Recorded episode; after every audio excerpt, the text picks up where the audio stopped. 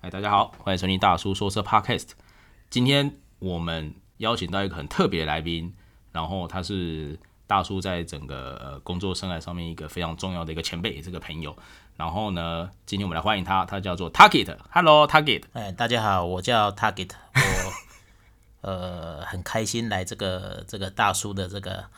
这 podcast 上面上他的这个节目。哎，对，今天真的很难得，终于可以邀请到 Taki 我们这个大前辈，因为这个大前辈其实他在大叔在华创的时候，就是一个非常呃很有趣，然后又很专一的这样的一个前辈带着我这样子，然后今天邀请他来节目上跟我们分享一下他在整个人生过程，然后经历的这些车业啊、供应商啊，然后整整这整个行业的这个经验来跟大家分享。对，那首先呃，大概我来自我介绍一下，为什么呃我会加入这个汽车业？嗯，那其实我们在呃念研究所的时候，其实我的论文是写程式的，嗯，其实跟这个完汽全没车想到，没什么关系。但是在念书的时候，大三的时候有一个省油车比赛。哦，其实我们我那个时候对汽车非常有兴趣，省油车比赛不是电动车不是那个时候没有电动车，哦。就省油车比赛。然后其实我们那个时候是在湖口比的，哦湖口。所以如果嗯大概年纪可能是二十年前的， 二十年前的 透露出年纪了。 对这个这个听众，有经历过这个的，大大概都都有经历过这个历史。嗯，那那个时候其实我们很有兴趣，所以修了汽车学，然后也也去参加这样一个比赛。嗯，然后我那个时候记得，就是我们一公升可以跑一百五十七公里。我靠，那很多哎、对，那其所以那个时候虽然说研究所是实验室是做半导体相关的东西，但是其实我毕业就到中华汽车去应征。哦，对，从那个时候开始，我们就正式踏入哎、了。踏入了这 个这个走没办法回头的这个行业。对，那其实那个时候是两千年的时候， OK，两千年，那两千年我就加入这个中华汽车这个底盘的部门。嗯嗯嗯。那底盘的部门其实那个时候刚好，其实中华汽车、车子算卖的蛮好的，就是呃那个时候 Global Lancer 啊、s e v e r i n 啊，嗯，哦，还有是不是嗯 free 蛮 car 好啊，那个其实其实那个时候的蛮到车子里面的某些零件是我负责的，是也不能说太 明，等一下设计，等一下消费者的抱怨。有问题就找你。那其实到了两千零六年，嗯呃，我觉得怎么讲，就是说，毕竟中中华是生产 license car 嘛，嗯啊，对，那我们这种个性的人喜欢自己设计动手东西，所以呃，就转到华创去。那其实华创那个时候开始就开始做了大七呀、然后 S 哎 MPV MPV 啊，然后接下来的 U 六啊，对，这些车子，那就有很多的机会去重新的再把这个汽车的设计更加的进化。 因为 license car 就是原厂的图，然后我我都没有办法改，对，所以其实坦白说，华创就是真的是唯一可以自己。设计车子，设计，那你从中里面，其实你才可以真正的得到为什么这样做设计的原理。嗯，那其实老实讲，就是说我们的启蒙会是在中华汽车，因为中华汽车在整个台湾的汽车业里面，嗯，它的国产化程度算是最高高的。那可能一般听众会认为说，我想要买进口的东西，那其实我们对这个事情，你要深想的深远一点，就是。你你如果一个产业你要进步的话，你一定要自己做。啊，对，当然你，你你会说啊，进口的品质比较好啊，但是你思考一下，你你买的，你训练的其实是别的国家的工程师工程师，而不是训练你自己本国的工程师。嗯，所以你买自己自家产品设计的东西，也许它不是那么好，嗯，但是其实你在为它打下一个基础。了解。对，那其实所以在那个时候，呃，中华汽车在刹车整个刹车系统里面，它的国产化程度几乎可能是百分之九十九，哦，就快百分之百，因为几乎都是台湾在这边台湾生产，然后然后试验。哦，所以连试验的部分也都是在台湾进行。所以我在那个中华的时的阶段的时候，就是说。从国产化，嗯，然后整车的试验，嗯，那你要试哪些部分？为什么要这样试？从那边有一些奠基，那个时候刚好就是说，中华那边其实有聘请了呃日本山林的技师来台湾，那刚好这个老师他叫藤濑先生，他就坐我旁边，嗯，所以整天其实就会跟他耳濡目染，对聊这些东西。那其实日本人这个日本人他对我们的期许也是很高啦，所以他也不会藏私的不教你什么东西，所以我们在那个时候就花了蛮多心思在这件事情上面。那你有了这些基础，你再到华创去做发挥的话，你会觉得是一个让你成长更快的一个过程。那其实华创这里面，我们必须说卧虎藏龙嗯啊。那因为华创台湾是一个一个岛国嘛，嗯那我我常常讲就是说。你你要坐车的话，嗯你就得到华创里面。那华创的这些喜欢坐车的人，嗯这些都是台青教成的这些同学。嗯那到这个公司，他可以其实原本可以到薪水更高的半导半导体业啊，或者台积电啊，台积电啊什么的还是摩尔那些，但是他们没有，他们选择了汽车这个行业，是因为他们深爱这个这个产业。嗯，所以在这样子的环境下面，所以我们在华创其实有很多的、的同事很厉害嗯很优秀，所以在这样彼此互相学习的情况之下，嗯，其实你对这个设计这件事情，汽车设计这件事情，你会成长的很快，然后你也知道说原来车子应该要这样做，嗯嗯对。那在华创做了大概二零一四一五年以后，其实那个时候呃，我自己觉得，呃，有一些呃华创上面的问题，我觉得嗯不是很好，所以也做了一些调整，所以我被呃找到去马来西亚。嗯，那马来西亚它其实呃有几个车厂嘛，就是普腾啊、陈畅啊，嗯嗯，然后还有一些大概主要的就这两家嘛，哎，普腾那时候你去的时候，那普腾有卖给吉利了吗？还没，还没，还没还没，对，就是他们的车厂。那陈畅是一家跟玉龙很相似的的车厂，那它主要是代工。哦，OK，对，那他们看到就是说，诶，玉龙集团对，可以自己做做纳智出捷纳智捷 MPV 啊、U 七啊，嗯，那他们也想要这样子做，这样子做，就是学习这个玉龙的这个模式，想要创造出陈畅集团自己的车子。因为其实那时候还蛮多，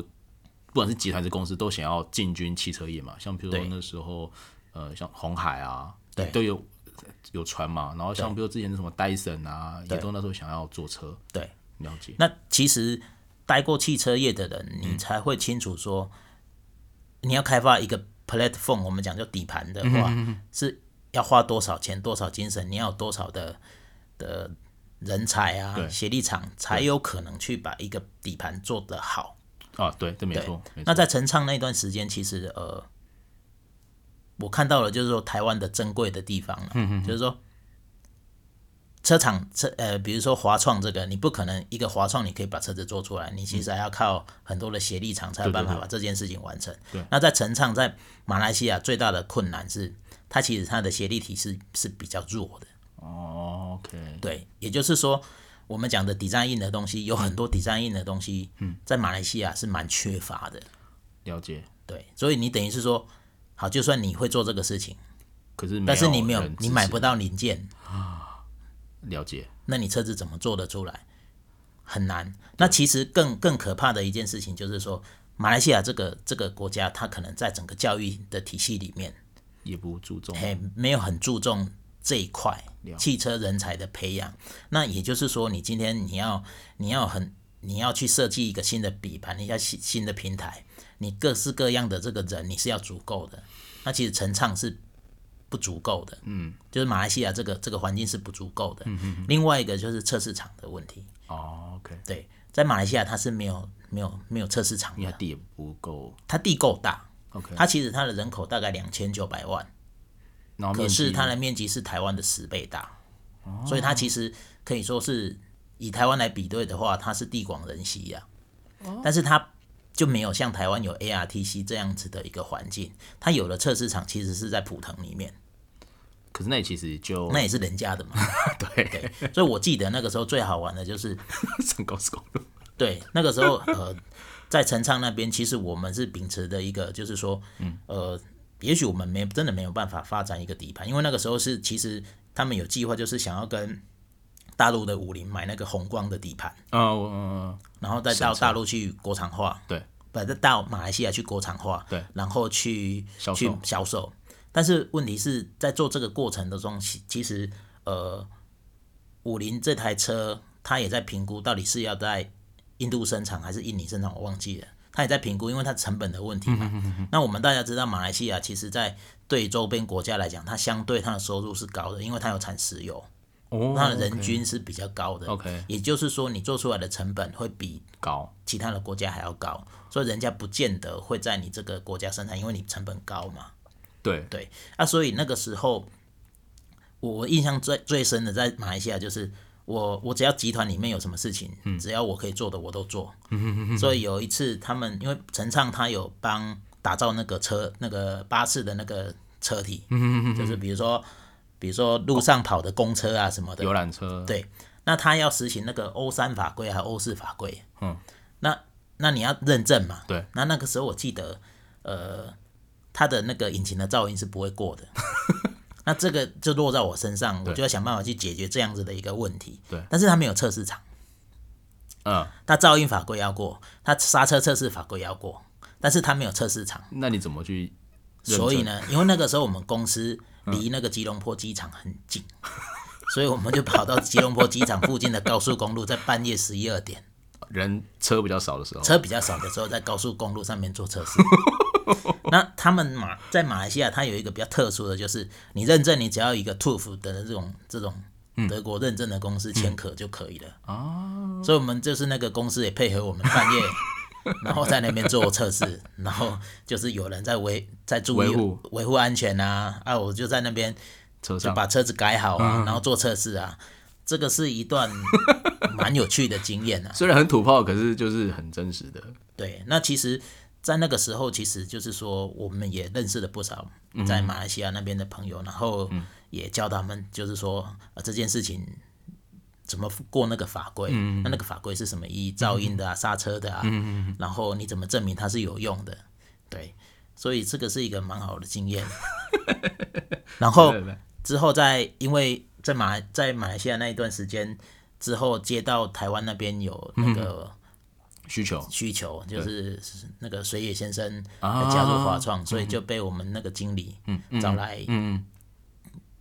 就问我说要不要回来接这个案子嘛？那看我们水野是一个，GT 啊，教 父，对居不对家家务，所以我们当然我们这种人想要知知知道自己几斤几两重嗯的，就把马来西亚那边结束，赶对快对对跑回来，对对然对，后就加入这个华创。那哦，当然，这是一个不不是很很想去回首的这个过往。那当然，当然，这这个在这个过程中，我们也学习，也是知道说，呃，发生了什么事情。了解，对，所以当然我之后也离开了华创，然后再加入到大陆的那个刹车系统的这个零件厂。嗯那其实，在大陆那边也也跟很多客户很多客户，比如说吉利呀、嗯，江淮呀、嗯，然后广汽呀、还有还有什么比亚迪啊，这些车厂我们都有去做技术的交流，然后也教他们一些汽车设计的东西。那我觉得在整个这样看下来的话，就是说、我们对这个产业的了解跟认识也是还蛮深刻的。还蛮多的，因为对你有在台湾的市场，然后有在马来西亚，其实还蛮马来西亚有点类似像整个东南亚的这个市场嘛，对对不对？对，然后再来就是整个大陆这样的市场，对，然后其实坦白说，这这三个市场有哪些比较不太相同的地方吗？或者说台湾在这上面可以去做哪些？努力的嘛。对， 其实哦，台湾在这个这个地理位置上，自己想就是说，其实台湾在东南亚，嗯嗯嗯，是唯一除了大陆以外，对，唯一有汽车试验场的国家。啊，OK，你要做测试，你一定要有测试试验场。是那除了大陆，大陆有啊太多的试验好场，这多不说。对，但是其实只有台湾有试验场。那其实，在马来西亚的时候，其实有台湾来台湾寻求协助，啊，想要用我们 ARTC 的这个资源，那去做测试，所以等于是说，呃，台湾如果你要发展汽车产业，其实我们有一个很好的试验的环境跟设备，然后我们的教育，在这个事情上面也做得非常的到位，所以我们的后援算是够的了。够的。但是我们跟大陆的关系的话，嗯，政府必须要去走出去嘛，就是说，因为你的产业的关系，所以台湾可能有很多就是说会会被锁在这个台湾的这个岛里面，嗯，那他其实不知道说你自己到底有多，你的底蕴是不是够，很够，嗯，对。那以我跑了这么多，其实我认为台湾底蕴是够的，嗯，你只要去做，然后我们有试验很好的试验场，很好的人才，嗯，那你只要给他这些人才的空间，发挥的空间。他就会把好的东西推出来给大家，因为大家其实不是那么愿意到对岸去发展。那但是这些人才其实都很努力的在这个产业上面做事，对，所以其实我们是有很大的机会在做的。那马来西亚因为它是东协嘛，嗯嗯，那东协其实台湾没有没有加入，所以关税上它就会比较吃亏，嗯嗯嗯，对。但是其实这个可能也是政府要去思考的，就是我们怎么样在这个东协这个地方，嗯，依照我们台湾的这个这个资源，然后去向他们招手，就是说像 ARTC，你可以去去去招揽国外的居生的意，招揽国外的生意回来台湾这边做，那其实招揽回来有什么好处？嗯，其实在这个过程中，因为 ARTC 里面的人也是需要经过训练的，那你怎么训练？就是你经当然过这就是些做了很业多务的试验啊，然后你自己要去规划这个法规啊，嗯比如说有新车型特斯拉的电动车，然后电动车是不是适用的法规跟汽油车是一模一样的，或是有什么样新型的东西，你可以其实是都是需要去被发展的嘛。应该是说，就是法规出来了，可是我我要有，比如我要实际做过，实际测过，然后对实际去确认，哎、这个在实验过程中有哪些呃不一样，或者是有一些误解，或者是认知对不同的地方，然后变成是我整个走完这一 round，我就觉得说，哎、这个我真的有做过这样子，对，所以这个实力就会增加对，所以这个因为 AIT 是财团法人嘛，啊，对，你本来就是有这些资源，有这些机会，你本来就身兼的，就是说你要把这个整个产业的知识水准水平，你要把它带起来嘛，让让这个产业更加的这个更加的好嘛。那对于整个国家的这个环境啊，人员的那个训练啊，教育水准啊，就会很大的提升，所以你就会。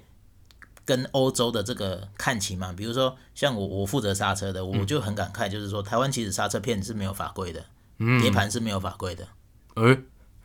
你对说那那你刹想车片是说在市场上 对，理论上你在在欧规的话是你要卖刹车片到欧洲欧洲去，嗯，那你要怎么做？你要认证，就是 E ECER 九十的这个认证。那其其实 E ECER 九十跟 E ECER 十三的内容是差不多的，嗯，但是它是否受服的零件，嗯哼，那为什么要做这个事情？因为这算是重保零件，对，政府的责任是什么？就是类似我们现在的瘦肉精，一般人我不会知道瘦肉精对人体有什么关啊，对，关系，对我也不太想要去关心这个。嗯，同样的刹车片，我市场上我买到我就要用 了啊，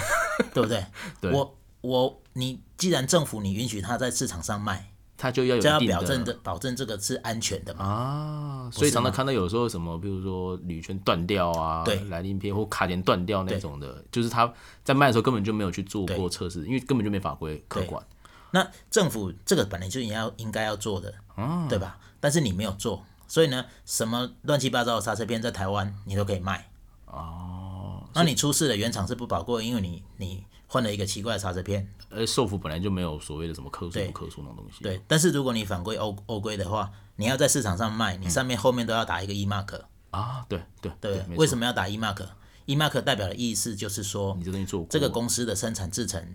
是被认可的，是会负责的，对，然后第二个是它的那个性能，对是跟你原本的车子是符合的， ，OK，就是说这个车子这个刹车片，它一定会用这台车来做试验，是这个是客呃供应商自己做还是政府的机构会做？它会有送到一个认证的机构帮你做这个测试。哦，那最简单的就是你把刹车片去，然后你委托他，对对对他就会去弄一台一模一样的车，对然后把它装上去，然后就去跑这个 patent 刹车片的这个试验。对然后就跑出报完告如。果合格，跟原本的试验的水准是相当的话，嗯符合这个法规的要求，他就会给你一个 E mark 的认证。哦，然哦后代表说你这可以卖了。对，所以这样子就是说，这个产品政府对这个产品它是负责任的，对，因为你卖东西是有收税金嘛，哎，对，你本来就是要对这个产品，你这国家本来就有这个责任要去负 责拿这钱个就是要拿钱。就要办事嘛，对对对对，那你不能期待说啊，我的人民应该每个人都对这个刹车片很熟，哎，这应该不对太瘦肉精很熟，那、不可能嘛， 对，所以政府一定要对这个去进行把关，不然你买电脑买对对电对器，对为对什么上面要有那个商检局的对标对章？对对对对，就是这个道理。我哪知道你这个电风扇插下去，然后没多久烧掉？对，或者是你我不也能不知道怪我根本不知道知道做哪些测试啊，谁知道啊？哦，了解了解。好，今天感谢咱们的 Target 的谢谢，这个 这个工作经验上，还有一些想法上的分享。下一集我们会再请他继续介绍其他东西。那请大家继续收听大叔说车 Podcast，谢谢。谢谢。